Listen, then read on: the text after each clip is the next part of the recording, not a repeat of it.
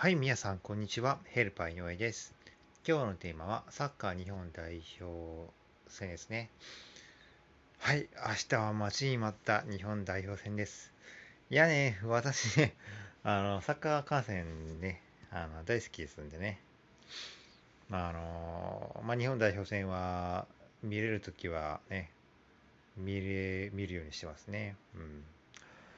今回ね、ちょっと残念なのはね、あの、長友選手とね、岡崎選手がいましてね、二人とも私と年一緒でしてね、まだ現役でね、頑張ってるっていうとこはね、あの、すごい励みになって嬉しいんですよね。うん。